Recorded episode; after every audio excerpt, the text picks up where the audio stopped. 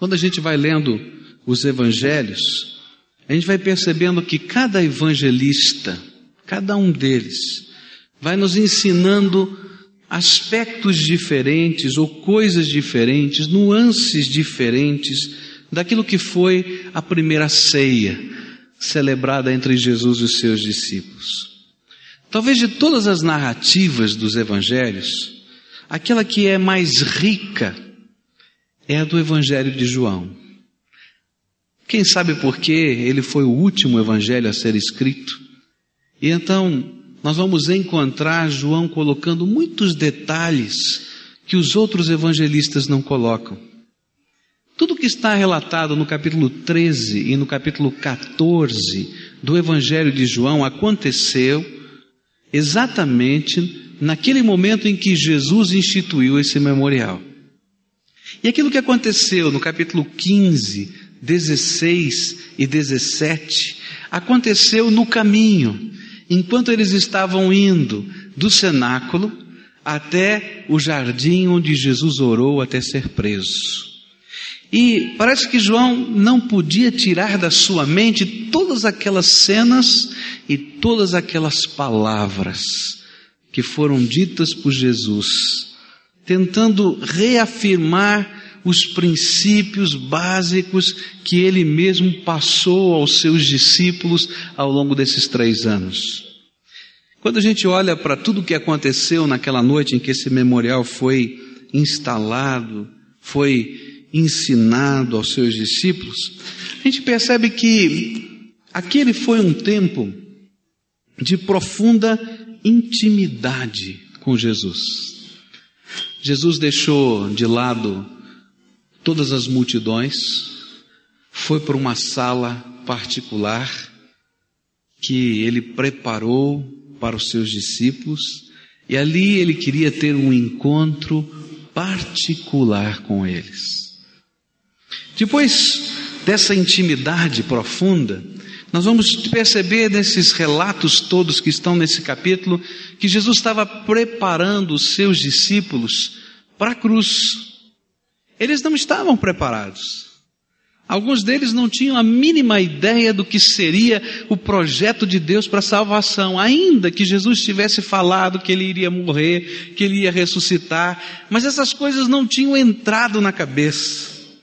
Eu fico pensando que às vezes nós agimos assim também, quando determinadas realidades da vida nós conhecemos, nós sabemos, mas a gente sempre acredita que não vai acontecer agora. A morte é uma delas. Todo mundo sabe que vai morrer, todo mundo sabe que os seus entes queridos também vão morrer, mas a gente nunca está preparado. E quando chega o momento de perder os nossos queridos, muitas vezes a gente entra em uma crise tão grande e é da mesma maneira eu acredito que Jesus estivesse preparando os seus discípulos, e a Bíblia nos diz que estava de tantas maneiras diferentes. Mas eles não estavam preparados para entender que aquele era o momento da cruz. E aquele foi um tempo de preparo. Foi um tempo também de confrontação. Quando a gente fica pensando no que aconteceu, Jesus de repente diz: Olha, um aqui vai me trair. Pedro diz: Olha, eu estou pronto a morrer pelo Senhor. E ele diz: Olha, você está pronto a morrer? Antes que o galo cante três vezes, você vai me negar. E a gente vai vendo essa confrontação. A gente vai vendo todos esses tempos diferentes acontecendo nesse momento da celebração da ceia do Senhor. E foi também a celebração da ceia do Senhor um tempo de promessas. Quando a gente lê o capítulo 14, 15, 16, 17 do Evangelho de João, o irmão, faça esse exercício na sua casa e pegue uma caneta de marcar e veja quantas promessas o Senhor Jesus fez aos seus discípulos naquela noite, naquele momento em que ele estava celebrando a ceia do Senhor. Porque, de certa maneira, cada uma dessas promessas foi ratificada, foi assinada pelo sangue do Senhor Jesus que foi vertido por nós na cruz do Calvário. Eu queria que você abrisse a sua Bíblia no Evangelho de João, no capítulo 14, e nós vamos estar pensando desse capítulo algumas destas promessas que Jesus fez aos seus discípulos. Primeira delas se encontra nos versículos de 1 a 3, onde a palavra do Senhor diz assim: Não se turbe o vosso coração, crede em Deus, crede também em mim. Na casa de meu pai há muitas moradas. Se não fosse assim, eu vou-lo teria dito: Vou preparar-vos lugar. E se eu for e vos preparar lugar, virei outra vez e vos tomarei para mim mesmo, para que onde eu estiver, estejais vós também. Essa foi a primeira promessa. E essa promessa veio porque Jesus começava a afirmar algumas coisas que os seus discípulos não podiam aceitar ou entender naquele momento. Todo aquele momento da celebração da ceia foi um momento de inquietação, eles estavam preocupados. No capítulo 13, no versículo 21, a Bíblia vai nos dizer que Jesus foi o primeiro a se angustiar. Ele se angustiou em espírito e todos os discípulos perceberam isso. Logo em seguida, ele disse aos seus discípulos, no capítulo 13, versículos 33 e depois no verso 36, que para onde ele ia agora, eles não poderiam segui-lo. E você pode imaginar o que isso significava? Ele estava dizendo: olha, esse aqui é um jantar de despedida. Para onde eu vou agora, vocês não vão me seguir. E eles talvez estivessem dizendo, mas como, Senhor? Durante três anos nós os seguimos para todos os lugares, nós fomos com o Senhor para todas essas regiões, entramos nos lugares mais hostis onde as pessoas queriam matá-lo, nós estivemos com o Senhor. Mas agora, para onde eu vou, vocês não podem ir. Essa é uma despedida. Já pensou? No clima? E aí o coração deles estava lá apertado. E o Senhor Jesus então vai proferir essas palavras do capítulo 14, versículos de 1 a 3. Não se turbe o vosso coração, crede em Deus, crede também em mim. Na casa de meu pai há muitas moradas. Se não fosse assim, eu vou-lo teria dito, vou preparar-vos lugar.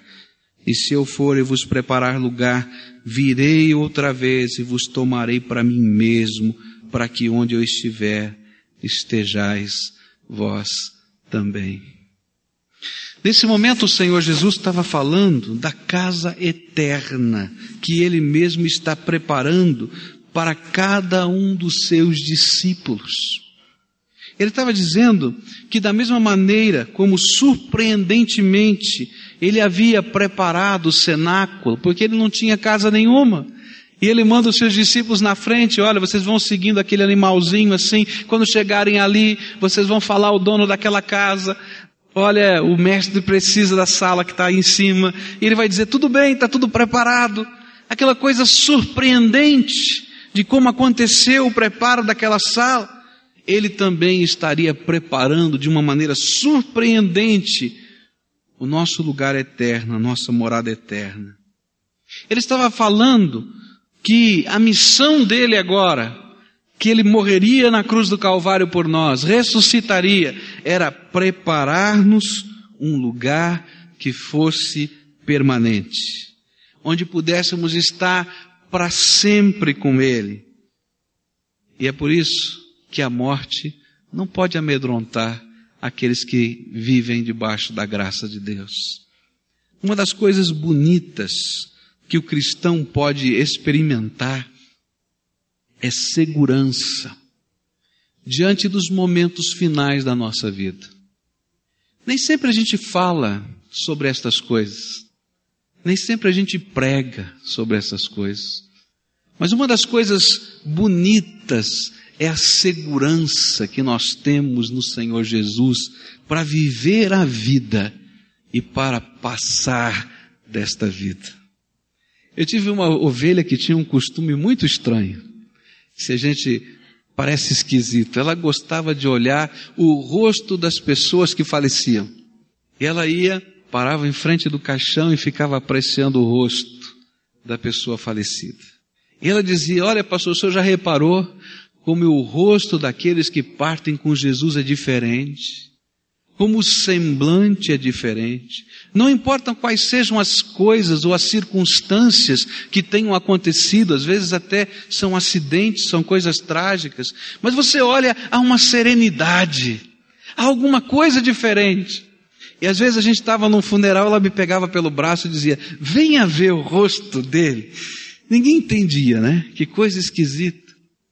Ela, ela sentia uma expressão diferente. Eu quero dizer para você uma coisa: há segurança para aqueles que vivem debaixo da graça de Deus. A segurança de viver a vida aqui na terra, mas a segurança também de partir, porque o Senhor mesmo é aquele que vem nos buscar. Essa é a promessa que ele fez. Olha, eu vou preparar-vos lugar Existe um lugar especial que eu tenho preparado para vocês, um lugar eterno, meu e seu. Não vamos precisar nos separar mais. Mas olha só o versículo 3 o que diz: E se eu for e vos preparar lugar, virei outra vez e vos tomarei para mim mesmo, para que onde eu estiver estejais vós também. Sabe por que eu acho que realmente o rosto pode ser sereno de quem parte desta vida? É porque esta promessa, não somente do lugar que Deus tem preparado para nós em Cristo Jesus, se cumpre, mas porque a promessa que está no versículo 3 também se cumpre. Ele prometeu que quando chegasse a nossa hora, Ele mesmo viria nos buscar. E uma das confirmações desta promessa está lá no livro de Atos, quando Estevão está sendo apedrejado. Eu não posso imaginar uma morte por apedrejamento. Mas de repente o rosto daquele homem se transfigura em glória e ele começa a ver o seu Senhor que vem buscá-lo.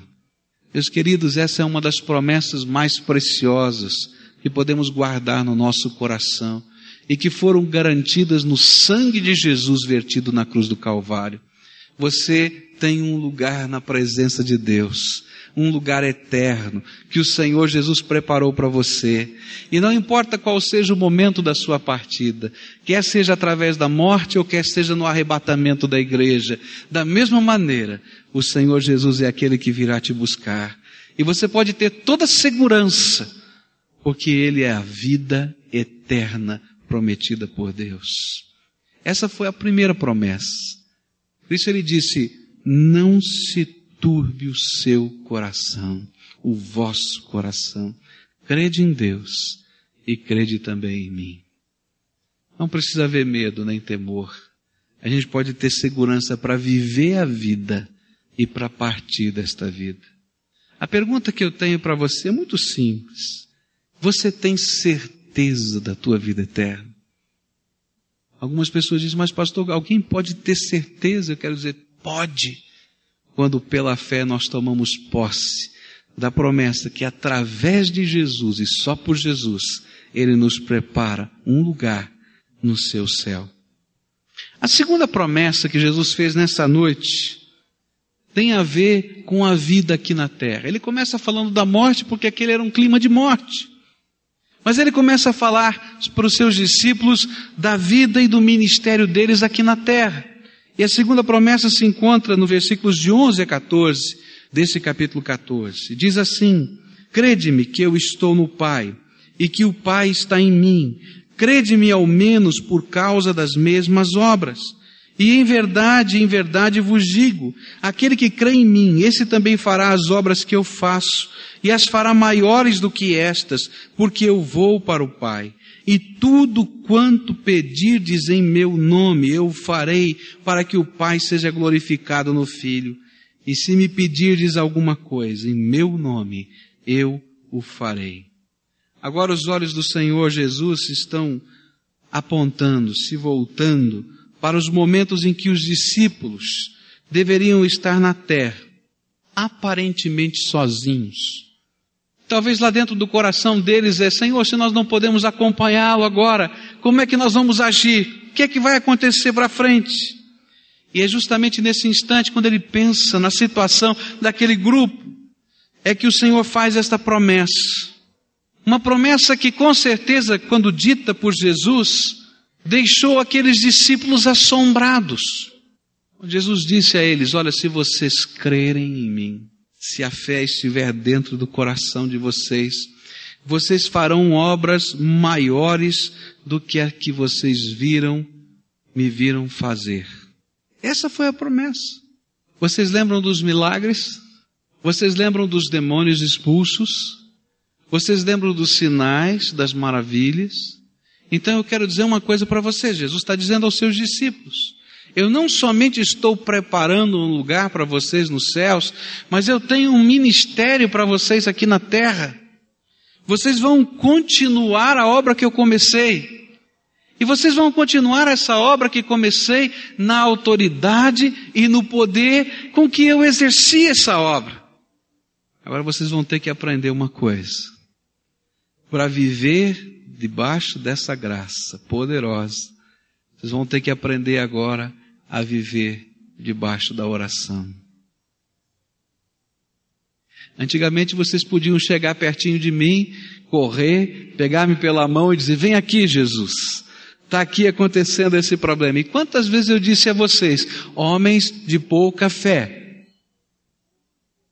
até quando vou ter de suportá-los? Disse Jesus várias vezes nos evangelhos. Eu não vou poder ser levado pela mão da maneira como vocês me puxavam. Mas todas as vezes que vocês orarem e clamarem e me buscarem em oração e no meu nome pedirem algumas coisas, eu farei. Porque aquilo que eu vim fazer aqui na terra foi glorificar o Pai. E eu vou continuar fazendo isso lá na presença do Pai.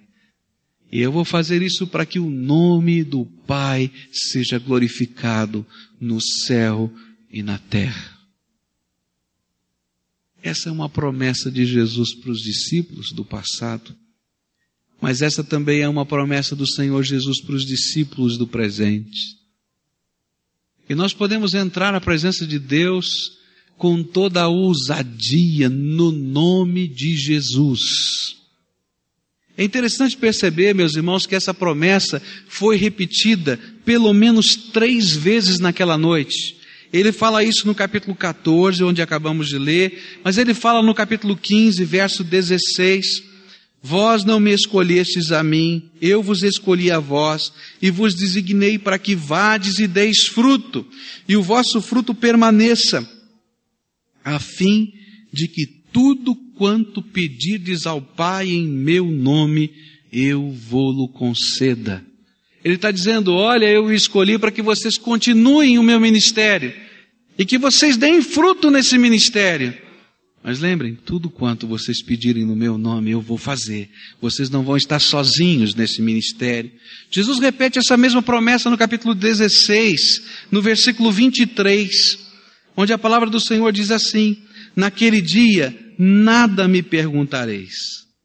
Em verdade, em verdade vos digo, que tudo quanto pedirdes ao Pai, Ele vô-lo concederá em meu nome. Vejam só a importância que Jesus deu a estas promessas. Ela foi repetida três vezes na mesma noite, querendo dizer aos seus discípulos: dobrem os seus joelhos e orem no nome de Jesus porque enquanto vocês estiverem orando, eu vou glorificar o meu Pai respondendo poderosamente a cada oração. Eu tenho aprendido, meus irmãos, que a oração não é a lâmpada de Aladim. Se você esfregar direitinho, tem todos os teus desejos. Eu tenho aprendido que oração é muito mais do que isso. Oração, segundo esta promessa, é a comunhão do discípulo com o Mestre. Há muitos momentos na vida em que a gente vai passar por problemas, por angústias, por aflições. No capítulo 17 ele vai dizer isso aos seus discípulos: Vocês terão aflição neste mundo, mas tende bom ânimo, porque eu venci o mundo.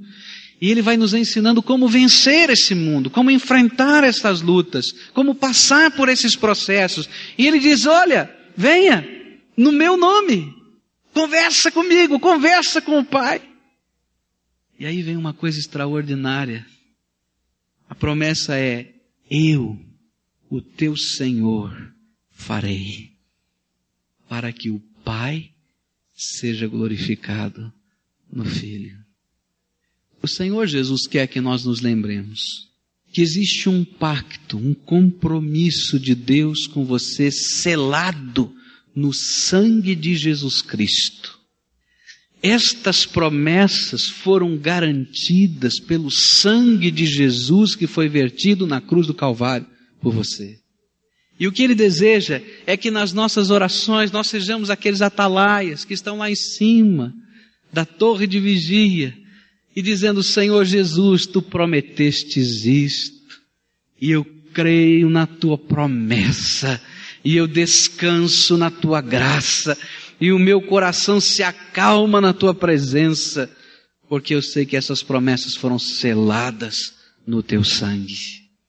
Isso vale para a nossa salvação eterna, como vale também para a oração que ele prometeu que responderia pela sua imensa graça. Jesus era um homem profundamente ativo, trabalhava o dia inteiro, mas não deixava de subir a montanha da oração para clamar, para falar, para derramar os pesos que ele carregava diante do Pai. A terceira promessa que a gente encontra nesse texto, vai lá para o versículo 16, 17, 26 do capítulo 14. E eu rogarei ao Pai, e ele vos dará outro ajudador, para que fique convosco para sempre. A saber, o Espírito da Verdade, o qual o mundo não pode receber, porque não o vê nem o conhece, mas vós o conheceis, porque ele habita convosco e estará em vós. Versículo 26. Mas o ajudador, o Espírito Santo, a quem o Pai enviará em meu nome, esse vos ensinará todas as coisas e vos fará lembrar de tudo quanto eu vos tenho dito. Jesus disse, olha, além da promessa do céu, além da promessa da oração, que vai ser respondida, eu tenho mais uma promessa, que eu vou selar com meu sangue. Eu vou dar a vocês outro ajudador. Sabe por que outro? Porque Jesus é o primeiro. A palavra que está aqui é paráclito, aquele que vai estar ao lado, que é traduzida na Bíblia em outro lugar, dizendo que Jesus é o nosso advogado. E ele continua sendo o nosso advogado na presença do Pai. É por isso que as nossas orações podem ser ouvidas. Por isso fazemos essas orações no nome de Jesus. Porque Jesus diz ao Pai: Pai, nós precisamos responder a oração dele. Porque eu verti o meu sangue por ele. Essa é a promessa. Mas ele diz: Eu vou lhe dar outro ajudador. Vocês estão sentindo a minha falta? Então eu quero dizer para vocês que eu vou derramar do meu Espírito Santo sobre vocês.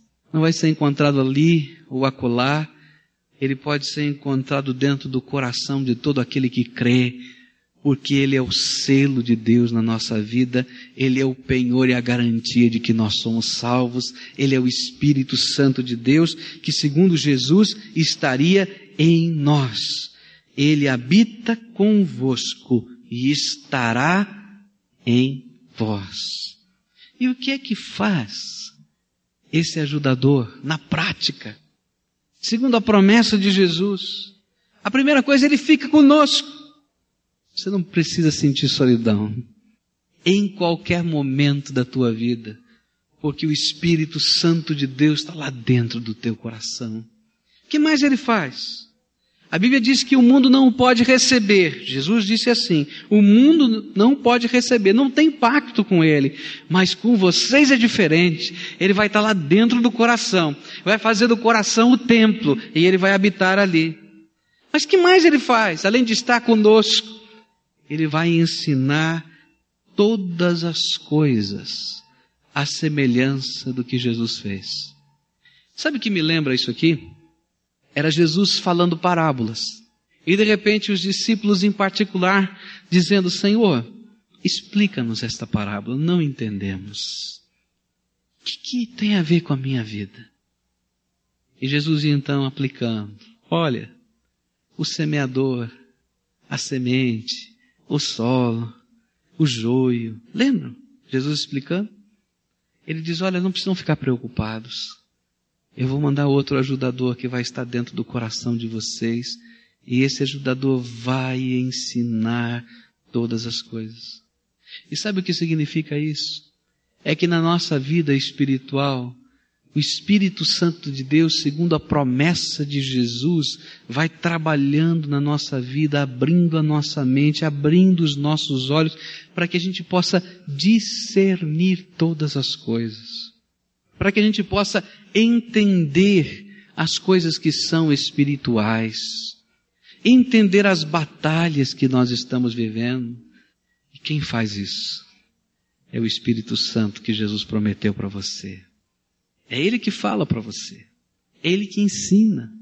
É Ele que mostra, olha, isso não tem impacto mais comigo, sai disso. É Ele que diz, vai por esse caminho. É disso que Jesus estava falando, um professor particular, o Espírito Santo. Ele que vai ajudar você a lembrar tudo quanto Jesus falou. Essa foi a promessa aos discípulos. Ele tinha a missão de transmitir-nos tudo isso. E agora para lembrar, e Jesus faz essa promessa, o Espírito Santo vai ajudar. Eu posso imaginar João escrevendo esse evangelho e lembrando dessa promessa e lembrando destas palavras e desse sermão e dizendo é verdade. O Espírito Santo de Deus está me ajudando agora. Velhinho, escrevendo isso lá na ilha. Antes da ilha foi. E ele estava lá escrevendo. E o Senhor é, confirmando a sua promessa. Diz ainda a palavra de Deus lá no capítulo 15, 26, 27, que é o Espírito Santo que dá testemunho de Jesus, e é esse Espírito Santo que nos ajuda a dar testemunho. E quando você abre a sua boca para falar do Senhor Jesus e dizer do que Jesus está fazendo na tua vida, e às vezes a gente morre de medo de fazer isso, o Senhor diz: Não se turpe o vosso coração. Você não lembra que eu garanti com o meu sangue essa promessa de que você vai poder dar testemunho do meu nome porque o Espírito Santo me glorifica. Ele vai prometendo ainda mais. Diz que o Espírito Santo é o promotor dos homens, ele acusa. E ele convence do pecado, da justiça e do juízo. E esse é a obra do Espírito Santo revelada lá em João 16, 4 a 11. Tudo na mesma noite Jesus está falando. Ele fala que o Espírito Santo é aquele que não somente nos faz lembrar, mas ele revela a verdade de Deus, tanto das coisas presentes quanto das coisas futuras. E é Ele que nos ensina a glorificar a Jesus. Todas estas promessas foram garantidas no sangue de Jesus Cristo, vertido por nós na cruz do Calvário. Diz ainda a Bíblia: Todavia digo-vos a verdade, convém que eu vá, pois se eu não for, o ajudador não virá a vós, mas se eu for, vô-lo enviarei. João 16, verso 7. E eu poderia aqui continuar dando várias promessas. Ele prometeu-nos a paz. Ele prometeu-nos que voltaria. Ele prometeu-nos tantas coisas. Tudo isso garantido no precioso sangue de Jesus vertido por nós na cruz do Calvário. Nós vamos sim lembrar daquela morte de Jesus na cruz. Nós vamos lembrar dos cravos, é verdade. Mas nós vamos lembrar da ressurreição de Jesus também. E nós vamos lembrar do que significa isso para nós. Todas as promessas do Senhor Jesus que são colocadas diante de nós.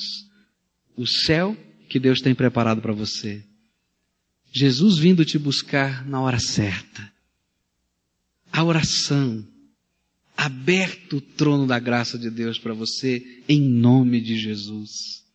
O Espírito Santo, a paz, a volta do Senhor Jesus prometida e tantas outras coisas. Se você olhar para a sua vida, você vai perceber que essas promessas estão sendo cumpridas dia a dia, porque elas foram garantidas no sangue precioso de Jesus.